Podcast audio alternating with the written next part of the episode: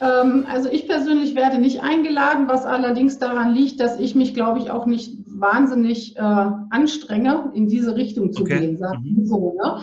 Ähm, einfach weil ich bestimmte Erfahrungen mit Ärzten erstmal so in meinem Umfeld auch gemacht habe, dass ich ähm, da nicht so die Riesenmotivation habe. Mhm. Ne? Ähm, ich weil weiß aber. Nicht, Entschuldigung, weil ich unterbreche, weil die nicht mhm. darauf eingehen, weil die genau sagen, das ist nicht unser Thema oder weil die sagen, wir, sind im, wir können im System sowieso nichts machen? Ähm, beides, sage ich jetzt mhm. mal. Ne? Zum einen habe ich das Gefühl, dass äh, je nachdem, wie ein Arzt sich in seiner Praxis ausgerichtet hat, sage ich mal so, ne? ähm, hat der kaum Möglichkeiten, glaube ich, diese vielen Einflussfaktoren mit zu äh, ähm, integrieren, sagt mhm. in der Praxis. Ne? Und zum anderen hat er es nicht gelernt in seinem Studium. Ne? Du kannst ja letztendlich auch, also diesen komplementären äh, Denkansatz ist ja kein Inhalt des äh, Medizinstudiums oder auch Ernährung. Das ist ja das, was an Ernährung ähm, ähm, vermittelt wird, an Ernährungswissen im, im, Medizinstudium, ist ja eigentlich ein Witz, wenn man überlegt, wie viel Einfluss Ernährung am Ende nehmen kann. Ja wenn ich dafür keinen Filter habe, keinen Relevanzfilter habe und selber vielleicht auch äh, in diesem System gefangen bin, das erlebe ich zum Beispiel bei den Ärzten, mit denen ich einfach so kommunikativ im Austausch bin. Mhm. Die, das sind ja auch nur Menschen, die, die das System auch oft anstrengt. Mhm. Ne? Und dann haben auch diese Ärzte einen Energiemangel und müssten ja noch mehr Energie aufbringen, um da jetzt auszubrechen. Ähm, das ist natürlich auch echt Arbeit. Ne? Mhm. Wenn, man, wenn ich eine bestehende Praxis habe und die vielleicht auch schon ähm, 10, 20 Jahre bestehen habe, dann brecht da mal wieder aus, ne? aus, mhm. aus dem System. Das ist ja ein Radikalschnitt. Mhm, klar. Welche, ähm, welche Du hast gerade gesagt, es gibt ein paar Ärzte. Ich weiß auch, dass du ja mit dem einen oder anderen wirklich auch zusammenarbeitest. Ähm, wie, wie kommt so eine Kooperation zustande? Wie, wie offen äh, ist so ein Arzt? Kommen die auf dich zu? Gehst du auf die zu? Entwickelt sich das einfach? Ähm, kannst du vielleicht mal ein Beispiel, also ohne vielleicht einen Namen zu nennen, aber einfach mal ein Beispiel geben, wie so etwas abläuft in der, ja, ablaufen kann in der, in der täglichen Arbeit? Also äh, die Kooperation entsteht meistens über die äh, ähm, Brücke, die wir haben, nämlich das ist unser gemeinsamer Patient. Mhm.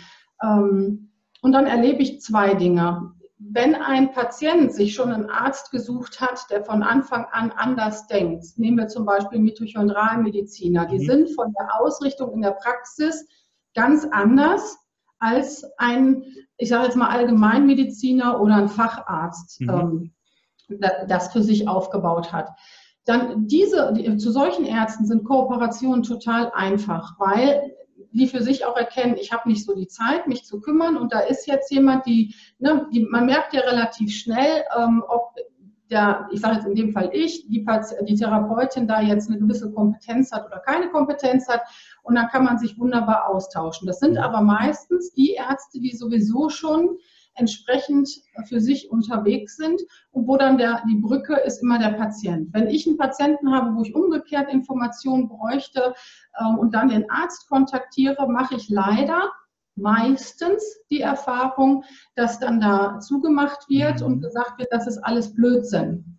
Selbst dann noch, wenn Patienten ähm, mit positiven Resultaten kommen. Ne? Gerade mhm. chronisch kranke Patienten haben ja ihre, ich sage jetzt mal, eingeschliffene Terminfolge, wann sie dann wieder vorstellig werden. Und wenn dann auf einmal Medikamente, weil ich dann natürlich auch sage, bitte guckt jetzt gemeinsam, das mache ja nicht ich, guckt jetzt gemeinsam, ähm, ob Medikamente zum Beispiel reduziert werden können oder ob die Medikation verändert werden könnte. Mhm. Ähm, dann erleben ja die Patienten, äh, die Ärzte, dass ihre Patienten positive Erfahrungen gemacht mhm. haben. Und ich denke dann immer, eigentlich müsste doch jetzt kommen, dass der Arzt sagt, ja, die muss ich mal kennenlernen, was macht die da eigentlich? Mhm. Ja, weil das kann ja eigentlich gar nicht wahr sein, was ich da, mhm. was ich da jetzt sehe. Jetzt ist die Patientin schon 15 Jahre bei mir und es passiert gar nichts und auf einmal äh, reduzieren wir Medikamente und ähm, kommen sogar bis zu dem Zustand, dass wir sagen müssen, ja. also da hatte ich jetzt, äh, jetzt erst eine ganz, ganz junge Patientin, wo ich mich super gefreut habe ähm, in der vergangenen Woche, die jetzt endlich die Diagnose, also nicht Diagnose, aber wo der Arzt gesagt hat, wissen Sie, wenn Sie jetzt zu mir kämen und ich hätte Ihre ganze Vita vorher nicht gekannt, dann würde ich sagen, die Krankheit, die wir eigentlich jetzt seit, äh, was waren es, 17 Jahren ähm, therapieren, die haben Sie nicht mehr. Mhm. Wahnsinn, so. Ne? total verrückt. Eigentlich erwarte ich doch, der dass der Arzt mich jetzt anrufen müsste. Ja. Mhm. Das passiert nicht. Mhm. Ähm, erlebst du das denn, dass es da vielleicht irgendwann einen Generationenwechsel gibt oder geben muss? Der, der, also das hängt ja auch immer mit dem Verhalten der Patienten zusammen. Mir ist jetzt gerade der Gedanke gekommen, zu dem Arzt, zu dem du eine gute Kooperation hast, weil er zum Beispiel Mitochondrialmediziner ist, ähm, dass der ähm, natürlich auch die Patienten hat, die sich, die ja wissen, wo sie hingehen. Also da, da kommt mhm. ja jemand jetzt nicht, der sagt, ich will jetzt hier einen normalen Husten, Schnupfen, Heiserkeit Mittel, sondern ich setze mich mit dem Thema auseinander, deshalb gehe ich dahin. Genau. Da ist es ja leicht, weil da, also leicht in Anführungsstrichen, weil da der Patient eine, eine positive Grundstimmung hat, der Arzt auch und eine Kooperation da ist. Aber mhm. ich erlebe ja auch, dass die Generation der jungen Ärzte anders denkt als die Generation der, ich sage jetzt mal, Bestandsärzte, die wir im Augenblick haben. Wir haben eine Überalterung der Ärzte, also über mhm. allein in Nordrhein-Westfalen sind über 60 Prozent, ich glaube sogar mittlerweile 65 Prozent der Hausärzte älter als 55. Also irgendwann holt uns das Thema ja ein. Ob die mhm. einfach länger arbeiten müssen oder ob irgendwann eine junge Generation von Ärzten nachkommt ähm, die sich vielleicht mit ganz anderen Themen auseinandersetzen müssen, weil mehr und mehr, und das ist ja auch Teil deiner Aufgabe, sehe ich aber auch als Teil zum Beispiel meiner Aufgabe, für den ärztlichen Bereich dafür zu sorgen, dass es eben auch eine veränderte ähm, Grundeinstellung zum Thema Medizin gibt. Ähm, wir haben vorhin diesen, diesen, du hast vorhin diesen schönen, diesen schönen ähm, Vergleich angeführt äh, aus dem Motorsport, nenne ich es jetzt mal. Ne? Wir lernen die der Motorsport oder der, der, der Automobilbereich lernt aus dem Motorsport, ja, lernt von der Formel 1 Dinge, die da getestet werden, werden irgendwann runtergebrochen. Genauso ist es im Leistungssport, da ist es ganz genauso. Das, was im Leistungssportbereich therapiert wird, äh, auf der Psycho, auf der äh, Physioebene, wird irgendwann runtergebrochen oder kann runtergebrochen werden. Und so erlebe ich es im Augenblick ja auch für den, für den einzelnen Patienten. Ähm, hast du Erfahrung mit eher jungen Medizinern oder eher mit älteren? Die, äh, das, das, ist jetzt eine gute Frage. Die positiven Erfahrungen sind häufig jüngere Mediziner. Mhm.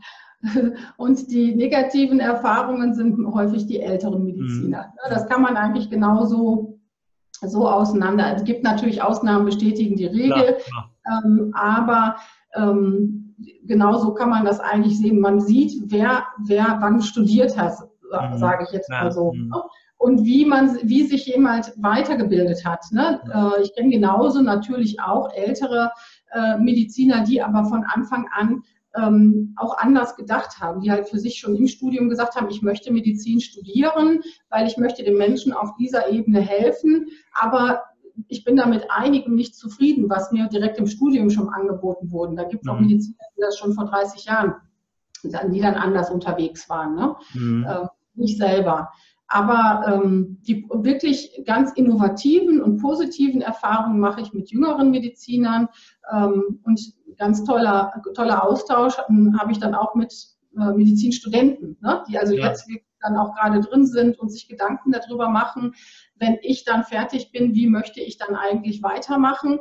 Ähm, ich habe jetzt da keine Zahlen, da bist du sicherlich fitter, aber meine, meine äh, persönliche Beobachtung ist, dass leider ganz häufig auch diese Medizinstudenten dann sagen, also ob ich mich jetzt wirklich mit einer Praxis niederlasse, das weiß ich jetzt noch so noch nicht. Mhm. Ne? So, wo ich dann denke, auch wie schade, das muss ja unattraktiv sein, ähm, eine Praxis zu übernehmen. Aber es ist leider genau so, dieser, dieser Trend, dieser, dieser Trend, diese Tendenz ist tatsächlich da, dass immer weniger junge Mediziner sagen, die Praxis ist für mich interessant. Das sind ganz unterschiedliche Gründe. Das ist sicherlich ein verändertes Lifestyle-Verhalten, äh, Einklang Familie und Beruf. Dann das, dann das Thema gerade auch da fehlt die Ausbildung in, schon im Studienbereich. Also wie lasse ich mich nieder? Wie entwickle ich betriebswirtschaftliches Know-how, um mhm. hinterher zu sagen, ich gehe in die Praxis. Was ist meine, mit meiner Persönlichkeit nach dem Facharzt? Also bin ich schon so weit, um dann zu sagen, vielleicht kann ich es auch noch nicht beurteilen, wenn ich studiere. Aber die Tendenz ist ja tatsächlich da. Das ist ja ein großes Thema, dass wir zu wenig Ärzte haben, unterversorgte Gebiete haben und die, diese Problematik eben da ist. Und das ist für mich aber auch eine große Chance, gerade für den Bereich der Unterversorgung, dass wir uns mit anderen Themen auseinandersetzen. Das heißt, dass wir erst gar nicht in eine so extreme Krankheits- und Pflegesituation kommen. Das wird sicherlich aufgrund des, des äh, äh, demografischen Wandels oder der demografischen Entwicklung jetzt nicht mehr aufzuhalten sein. Aber das Thema Prävention spielt ja eine große Rolle. Also zu sagen, mhm. ich setze mich rechtzeitig eben mit dem Thema Ernährung, Gesundheit, Psyche, ganzheitlicher Betrachtung auseinander, damit die Menschen eben weniger krank werden. das ist für mich zum Beispiel auch ein Ziel für die Zukunft. Ne? Wenn das so mhm. wäre, also Arzt zu sein, heißt ja nicht nur Krankheiten zu behandeln, sondern heißt ja auch präventiv einzugreifen auf, auf das gesundheitliche Verhalten. Ich denke, da geht ja auch viel in deine Richtung. Ne? Also ja. Genau. Also für mich wäre am, am schönsten, wenn wir natürlich präventiv arbeiten, ne? mhm. ne? weil auch wenn wir kurativ immer noch super viel Einfluss nehmen können und eine Positiventwicklung ähm, hinbekommen, denke ich mir immer, Mensch, aber das hätte ja vielleicht nicht sein müssen. Ne? Ja, ja, genau. Aber das ist dann, ist dann einfach auch, ja, ich will nicht sagen Wissensmangel, wir wissen relativ viel, also auch der ähm, normale Bürger, sage ich mal, weiß relativ viel, aber die Umsetzung ist, ist mhm. halt die, die ähm, schwierig zu sein scheint. Ähm, und da würde ich ganz oder setze ich gerne mit an, ne, dass, ja. dass, dass da andere Hebel ähm, im Grunde in, umgelegt werden. Wobei ich selber glaube, also ne, du sagtest gerade, wir sind in der Unterversorgung. Ähm, das ist, ist eine gewisse Krise und in der Krise, finde ich, liegt immer eine super Chance und ich glaube, Veränderungen kommen sowieso von unten. Ne? Also kommen nicht, weil irgendein, äh, von oben ein System sich verändert, sondern ich glaube, die kommen tatsächlich von unten. Wie viele äh, Patienten machen sich einfach auf den Weg und informieren sich? Wir haben mit dem Internet, wir haben natürlich auch die Möglichkeit, wie viel Stuss ähm, da ja, ja. Ähm, Informationen zu bekommen, aber ähm, Patienten wissen häufig schon ähm, sehr, sehr viel, bevor sie zum Arzt gehen. Ob das jetzt immer richtig oder falsch ist, mhm. sei dahingestellt. Ne? Aber wir informieren uns heutzutage anders, als wir es noch vor 30 Jahren gemacht haben. Dadurch verändert sich aber auch die, ähm, die Haltung des Patienten gegenüber de, dem Arzt, habe ich so das Gefühl. Ne? Also äh, ältere Menschen haben immer noch dieses dieser Halbgott in Weiß und das mhm. ist doch der Arzt und der hat doch studiert und der muss doch wissen, was für mich gut ist. Mhm. Ähm, meine, meine Generation oder auch jüngere Generationen fangen halt immer mehr an, dass sie sagen, nee, also das ist jetzt zwar der Arzt, zu dem ich hingehe, aber ich bin auch noch, ich muss auch für mich selber gucken und ich mhm. hinterfrage das sehr, was mir da jetzt gerade angeboten wird. Ne? Ja. Ähm, diese Entwicklung sehe ich auch immer mehr. Ne? Das ist einfach eine andere Haltung gegenüber dem ähm, Arzt eingenommen wird und auch gegenüber der Eigenverantwortung. Ja, ähm, absolut. Ich, glaub, ich, glaube, das ist auch, ist auch noch ein ganz zentraler Punkt. Äh, du hast das in den Vorinformationen ja schon ganz schön beschrieben, dass da immer auch beide äh, sehr gut daran beteiligt sein müssen. Also auch dir ja. wird es ganz schwer gemacht, wenn der Patient nicht mitarbeitet und keine eigene Verantwortung übernimmt. Auch da ja. kommt es ja wieder zu deinem Thema, hoch, jetzt fällt mir der Stift runter, ähm, äh, kommt es wieder zu deinem Thema Verbundenheit. Also Verbundenheit heißt ja da auch die, die Verbundenheit Patient, Klient, Therapeut, Arzt und so weiter. Ähm, vielleicht nochmal eine Bemerkung von mir, ähm, nicht, dass ein falscher Eindruck aufkommt. Ich bin ja nur sehr für das Thema Arzt und sehr für das Thema Niederlassung und Begleitung. Es geht ja nur darum, dass wir auch mit diesem Podcast mal so ein bisschen über den Tellerrand hinaus gucken wollen und ein paar Anregungen geben wollen dazu, wie, wie kann Medizin auch funktionieren. Ne? Also äh, die alle bestehenden Ärzte machen eine saugute Arbeit und ähm, sind, machen sicherlich alles das im Rahmen ihrer Möglichkeiten und tun das, was sie für richtig halten und haben genießen ja auch ein sehr, sehr hohes Vertrauen. Gerade wenn wir nicht so viele ältere Ärzte haben, die immer weitermachen würden, hätten wir noch eine ganz andere schlimme Situation. Und von daher ja. bin ich sehr, sehr froh drum. Es soll aber nur darum gehen, ja hier, dass wir ein paar Anregungen geben. Ich wollte jetzt mal den ähm, äh, den Bogen schlagen, Prävention zu deinem Kinderprojekt. Das ist ja wirklich toll und auch eine, eine äh, sehr, sehr zukunftsweite Sache. Kannst du da mal noch mal so zwei, drei Sachen drüber sagen? Ähm, mit dem Stuhl, das haben wir ja vorhin schon gehört, Stuhlgang in der vierten bis sechsten Klasse. Ähm, aber äh, das ist ja ein Projekt, was du nicht nur in Schulen äh, machst, ich habe es mir irgendwo aufgeschrieben, sondern Kindergärten sogar oder auch ähm, in sozialen Einrichtungen. Ja, also ich habe die Initiative Gesundheit Kinder leicht gegründet und ähm, Einrichtungen, ist, auch da ist es so wie bei Klienten, Einrichtungen, die Bock haben oder auch erkennen, dass sie, dass sie eine Verantwortung tragen in der Gesundheitsbildung, bewerben sich im Grunde bei mir. So, mhm. so muss man das machen. Also ich mache da nicht wahnsinnig viel Werbung für, sondern das läuft von alleine und es kommen zu mir jetzt erstmal Einrichtungen, die wirklich auch Lust haben auf dieses Thema. Ähm, und entstanden ist das Ganze einfach, weil ich für mich sage, wir müssen da ansetzen, wo es am nötigsten ist. Und das sind, also jemand, der 21 ist und damit volljährig und sich für sich, für sich Verantwortung voll und ganz übernehmen mhm. kann, kann sich einlesen, kann, natürlich braucht er auch Hilfe, ne? Aber Kinder sind abhängig von Erwachsenen. Das, mhm. Die brauchen Vorbilder, die brauchen ein gesundes und stärkendes Umfeld. Ähm, und dann dürfen sich aus diesen Kindern gesunde und starke Erwachsene ähm, entwickeln. Und darum habe ich irgendwann gesagt, eigentlich muss Gesundheitswissen so vermittelt werden, dass man es einem fünfjährigen Kind erklären kann. Und dann sind wir im Kindergarten, ne, so kurz vor der Grundschule. Und das ist möglich. Ähm, und macht sogar fast noch viel mehr Spaß, weil ähm, ne, ich sage jetzt mal so dieses Kaka-Pipi-Furz-Thema, wie es dann im Kindergarten ist, ist aber ein unglaublich wichtiges Gesundheitsthema. Ne? So, mhm. Und anstatt dann die Kinder hören, nee, darüber reden wir nicht, wird es dann auch wirklich ausgeschlachtet. Mhm, schön, ja, ne? ja. Ähm, und Kinder sind extremst neugierig. Die wollen halt auch wirklich äh, ihren Körper verstehen. Ne? Die wollen dann, wenn das einmal so gestartet hat, dann ist, dann finden die das unglaublich faszinierend, wenn wir mhm. wieder bei der Ernährung bleiben. Was passiert eigentlich mit meinem Essen, wenn es oben reingeht und unten der Rest wieder rausgeht? Was passiert eigentlich dazwischen zum mhm. Beispiel? Oder warum schlafe ich eigentlich? Was passiert da so eigentlich im Schlaf? Oder wenn ich mich bewege, was macht mein Körper denn dann da so alles? Ne? Und warum ist das gut? Und warum ist Bewegung besser, als die ganze Zeit zu sitzen? Oder wenn ich vorm Fernseher sitze oder vor Computerspielen, was macht das jetzt wieder mit meinem Körper? Und auch da bei den Kindern habe ich auch das Thema Psyche schon natürlich mit drin. Ähm, was macht eigentlich Mobbing? Warum ist ja. Mobbing nicht nur unangenehm ne, für denjenigen, den es betrifft, sondern auch für den, der es ausgesprochen hat. Was passiert denn da im Körper? Also wenn die dann wirklich, ich breche dann die Biochemie sehr, sehr, sehr, sehr simpel runter mhm. und dann denken die nach und merken auch, meine Güte, wir haben, wir haben Einfluss. Und die kommen dann von ganz alleine auf die Dinge, wie es für sie gut wäre. Und da ist meine Motivation, das, sage ich mal, so gut integriert zu bekommen, dass das auch irgendwann komplett unabhängig von mir ist. Also ja. aktuell arbeite ich gerade, das Arbeitsbuch dazu gibt es, was ich dann verwende in den Schulen.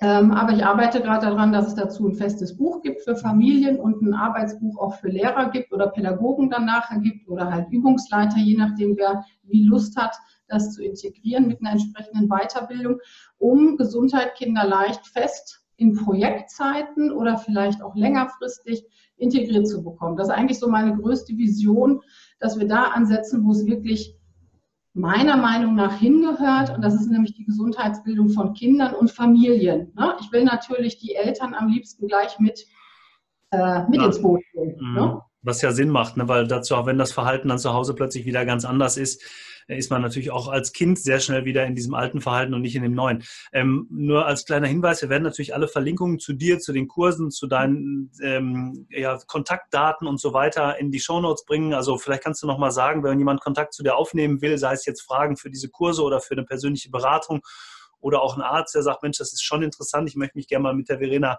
auseinandersetzen, mhm. beziehungsweise mal in Kontakt mit ihr treten. Ähm, mhm. Wie kann man am besten Kontakt zu dir aufnehmen? Telefon, äh, Facebook, wie, wie hast du es am liebsten? E-Mail? Äh, am allerliebsten per E-Mail, post.verenakrone.de. Das ist okay. eigentlich das Leichteste, ähm, weil alles andere kann ich, kann ich nicht sagen. Okay. Ja, okay. Also per E-Mail ist am leichtesten. Ähm, und jetzt zum Beispiel Gesundheit kinderleicht, da geht es für mich ja darum, das ins Schulsystem ja. und in Kindergärten und so zu integrieren. Aber bei Leb dich gesund, wo du sagst, wenn ein Arzt Lust hat, ähm, ja. Kontakt aufzunehmen, ist da, dann leb dich gesund. Mhm. Ähm, der richtige Weg wäre aber auch post.verenakrone.de dann der Weg, ähm, weil es natürlich mit, mit dem Kurs der Arzt seinem Patienten halt auch ein System anbieten kann, wo der sich dann auch schon mal auf den Weg machen kann. Ne? Mhm, genau. Also alle Verlinkungen machen wir auf jeden Fall in die Show Notes, sodass man direkt einen Draht zu dir aufnehmen kann. Mhm. Ähm, eine Frage habe ich noch, bevor wir, ich muss noch ein bisschen auf die Uhr gucken. Ich habe ja immer so eine Dreiviertelstunde für den Podcast. Wir sind jetzt bei einer Dreiviertelstunde. Ich würde aber gerne noch eine letzte Frage stellen und dann noch in die kurze Frage, kurze Antwortrunde gehen. Mhm. Ähm, wenn du in der Schule arbeitest und du sagst, dass die, oder in den Kindergärten, aber der Schule interessiert mich am meisten, ähm, du erlebst, dass die Kinder sehr zugänglich sind, mitarbeiten und das sehr toll finden. Wie, wie, ist denn die Reaktion der Lehrer? Weil mein Gedanke war jetzt gerade, wieso kann man das nicht in den Unterrichtsprozess mit einbinden? Also in mhm. eigen, ich meine, die Frage ist ja immer, warum ist Schule für viele so langweilig und warum ist dann, wenn jemand externes kommt und mal zeigt, wie es gehen kann, plötzlich interessant. Nur weil ich plötzlich darüber nachdenke, wie geht's Essen oben rein und wie kommt es unten wieder raus. Ne? Ja, ja. Wie die Lehrer also genau, genau, äh, genau dafür ist die Weiterentwicklung jetzt gerade bei Gesundheit Kinderleicht, ne? weil ich dieses Projekt so aufgebaut habe. Darum mhm. ist es ab der vierten Klasse, dass die Inhalte, die da drin vermittelt werden, zum Curriculum passen. Das heißt, wenn ein Lehrer Lust hat, das zu integrieren, dann kann er trotzdem, dann ist das nicht so, wie es bis jetzt in Schulen passiert, dass es Projektwochen sind, die zusätzlich angeboten werden, sondern durch, das, äh, durch die entsprechenden Inhalte, die ich drin habe, ähm, da werden ja, wird ja auch der Körper und Körperprozesse werden ja auch erklärt. Mhm. Ähm, können die quasi ihr Curriculum trotzdem, äh, dem trotzdem gerecht werden. Ähm, das ist mein Ziel, ne? dass, dass klar ist, äh, das kann fest in den Unterricht integriert werden und ist eben keine Projektwoche mehr, sondern ein fester Unterrichtsinhalt. Wie reagieren die Lehrer? Die Lehrer, die mich geholt haben und das dann von ihrer Schulleitung genehmigt bekommen haben, dass ich kommen darf, sind natürlich total offen. Mhm. Aber auch da die gleiche Erfahrung wie dann wieder mit Ärzten. Ne? Ähm, das heißt aber nicht, nur weil eine Lehrerin, meistens sind Lehrerinnen, mhm. ähm, das für sich initiiert hat in ihrer Klasse, dass dann daraufhin die Schule sagt, oh, das nehmen wir jetzt immer. Mhm, klar. Festes Programm, weil wir sehen da eine Notwendigkeit. Oder wir sehen auch Schule als, als Ort, der ähm, Vorbildfunktion sein sollte. Ähm, ja, ich versuche halt so viel wie möglich mitzuwirken, um ein bestimmtes Wissen mit, mit äh, nach außen zu tragen. Und da sieht sich, Schule hat auch ganz häufig für sich noch nicht auf dem Plan, dass sie einfach eine Vorbildfunktion haben für äh, ihre Schüler. Ne? So. Ja. Und da erlebe ich das Gleiche wie bei Ärzten auch. Die, die offen sind, holen Gesundheit Kinder leicht rein. Wenn aber das gesamte restliche Team oder die Schulleitung diese Offenheit nicht hat, wird sich dieses Projekt in, der, in dieser Schule nicht fest äh, integrieren lassen. Ja. Ja. Ähm, ich glaube, jeder, jeder kleine Baustein, jeder kleine Seminar, jeder kleine, jede kleine Veranstaltung, die man dazu beitragen kann, hilft, ja, das weiter äh, in das Bewusstsein zu bringen. Und äh, wenn, vielleicht ist es äh, im Moment eine Schule im Monat, vielleicht sind es demnächst zwei, dann vier und so weiter und dann wird es einfach größer. Also alles Gute ja. für das Projekt, finde ich super. Ganz, ganz ja. schön. Ja, zum Schluss kurze Frage, kurze Antwortrunde. Ich sage das immer an der Stelle, weil es interessant ist, auf die gleichen Fragen unterschiedliche Antworten zu bekommen. Ähm, die Zukunft der Medizin, wohin entwickelt sich die Medizin aus deiner Sicht in den nächsten fünf bis zehn Jahren? Ähm, ich gehe davon aus, dass wir zusammenarbeiten werden. Mhm. Alle. Ne? Also die Verbundenheit wird entstehen, da bin ich mir sicher, einfach weil sich das von, von unten heraus ähm, so entwickeln wird und dann alle Berufe in, ähm, interessanter werden. Also es wird für den Arzt dann schöner und erfolgreicher, für den Patienten, aber auch für, ich sage mal, das gesamte therapeutische Team. Ich gehe davon aus, dass wir komplementär zusammenarbeiten werden. Was bedeutet für dich Gesundheit? Gesundheit bedeutet für mich Freiheit, ähm, weil es gibt kein an, also ohne Gesundheit können alle anderen Lebensbereiche und Lebensbedürfnisse nicht gut ähm, umgesetzt werden und nicht in ihr volles Potenzial kommen. Darum ist für mich Gesundheit die Basis und bedeutet dann Freiheit. Mhm. Stimmt. Und jeder in seiner Verantwortung. Ähm, ja. Welche Eigenschaften sollte aus deiner Sicht ein Unternehmer haben? Also so ein, zwei Eigenschaften, die vielleicht mal, die dir einfallen. Ähm, Offenheit und Neugierde. Das wäre so für mich eigentlich das Wichtigste und die große Motivation für sich selber, ähm, zu wissen, was möchte ich eigentlich für mich in meiner Praxis mit meiner Arbeit tatsächlich erreichen. Also wirklich den Zweck des eigenen Daseins zu kennen. Sehr schön, das lassen wir mal genauso stehen. Ähm, Gibt es ein Buch oder einen Film, der dich besonders erreicht, mitgerissen oder motiviert hat, den du empfehlen könntest? Oder das äh, du hast ja ein bisschen Unternehmenspodcast in irgendeiner Form, ne? Und das genau. für mich als Unternehmerin ähm, wichtigste Buch war eigentlich Karmic Management mhm. wo es darum geht, wie man mit Spiritualität, wie auch immer man jetzt das Wort Spiritualität besetzt, wie man mit Spiritualität in Erfolg kommt. Okay. Wie heißt das? Sag das nochmal. Karmic Management. Okay. Hast du einen Autor auch gegeben vielleicht oder? Ja, sonst nicht. Äh, ja, die, aber die kann ich mir leider nicht merken, weil die so, lang sind. Ich ja, okay. schicke sie gerne zu, dann ja, kannst du es untersetzen. Es gibt ja dieses komische ähm, Internet, da kann man ja vielleicht nochmal gucken, ja. wie ich es auch vielleicht da finde. Ja, okay. Genau. Ähm, gibt es denn jemanden, den du uns gerne als Podcast-Gast, gerne aus dem Bereich der Medizin hier empfehlen würdest? Ja, also ähm, was sicherlich spannend wäre, wäre Dietrich Grönemeyer. Mhm. Ähm, als Arzt jetzt, ne, oder ähm, welchen Arzt ich auch gerne empfehlen würde, wäre ähm, Marc Borchert aus Gevelsberg. Okay. Also bei Dietrich Grönemeyer, ähm, den, den, würde ich auch sehr gerne nehmen, neben den das hier Marc Borchert auch sehr gerne nehmen würde. Ich glaube, bei Grönemeyer wird es nur ähm, ein bisschen schwer zeitlich, um den überhaupt zu erreichen. Aber wenn du da einen, äh, guten, guten Draht hin hast, dann sehr gerne äh, nehme ich den. Aber ähm, den äh, Marc Borchert, den schreibe ich mir auch nochmal auf. Da hatten wir im Vorfeld auch schon mal drüber gesprochen. Ich glaube, dass du mit dem auch zusammenarbeitest, kooperierst ähm, mhm. würde ich den auch sehr, sehr gerne mal ansprechen, weil ich glaube, das ist einer der Ärzte, die, ähm, mit denen man sehr gut im Bereich der komplementären Medizin zusammenarbeiten kann. Genau, richtig. Als Mitochondrialmediziner. Ja, ja, auf jeden Fall. Verena, ganz lieben Dank für deine Zeit an diesem ähm, frühen Vormittag, ähm, dass du die Zeit genommen hast, meinen Fragen mal äh, äh, die richtige Richtung zu geben, dass du vielleicht einigen so ein bisschen die Tür geöffnet hast für mal einen komplementären, also einen ganzheitlichen Ansatz. Vielen, vielen Dank. Es sind ganz viele Dinge natürlich nicht besprochen worden, aber ich glaube, wir wollen ja hier einen kleinen Anstoß nur, nur geben. Und ähm, wie gesagt, wenn jemand mit dir persönlich in Kontakt treten will, dann machen wir die Verlinkung mhm. auf jeden Fall dazu. Ja, Ihnen danke fürs Zuhören, Zuschauen, egal wo Sie uns verfolgt haben. Und ähm, wie immer zum Schluss ist für uns echt wichtig, eine Bewertung zu bekommen bei iTunes, YouTube, wo Sie uns auch immer sehen und erreichen. Denn ähm, wir möchten natürlich wissen, ob wir hier einen guten Job machen. Und da ist auch immer ganz wichtig, ähm, eine Resonanz zu bekommen, beziehungsweise eine gute Rückmeldung zu bekommen. Denn nur so kriegen wir immer interessante Gäste in den Podcast, wie zum Beispiel jetzt Verena Krone.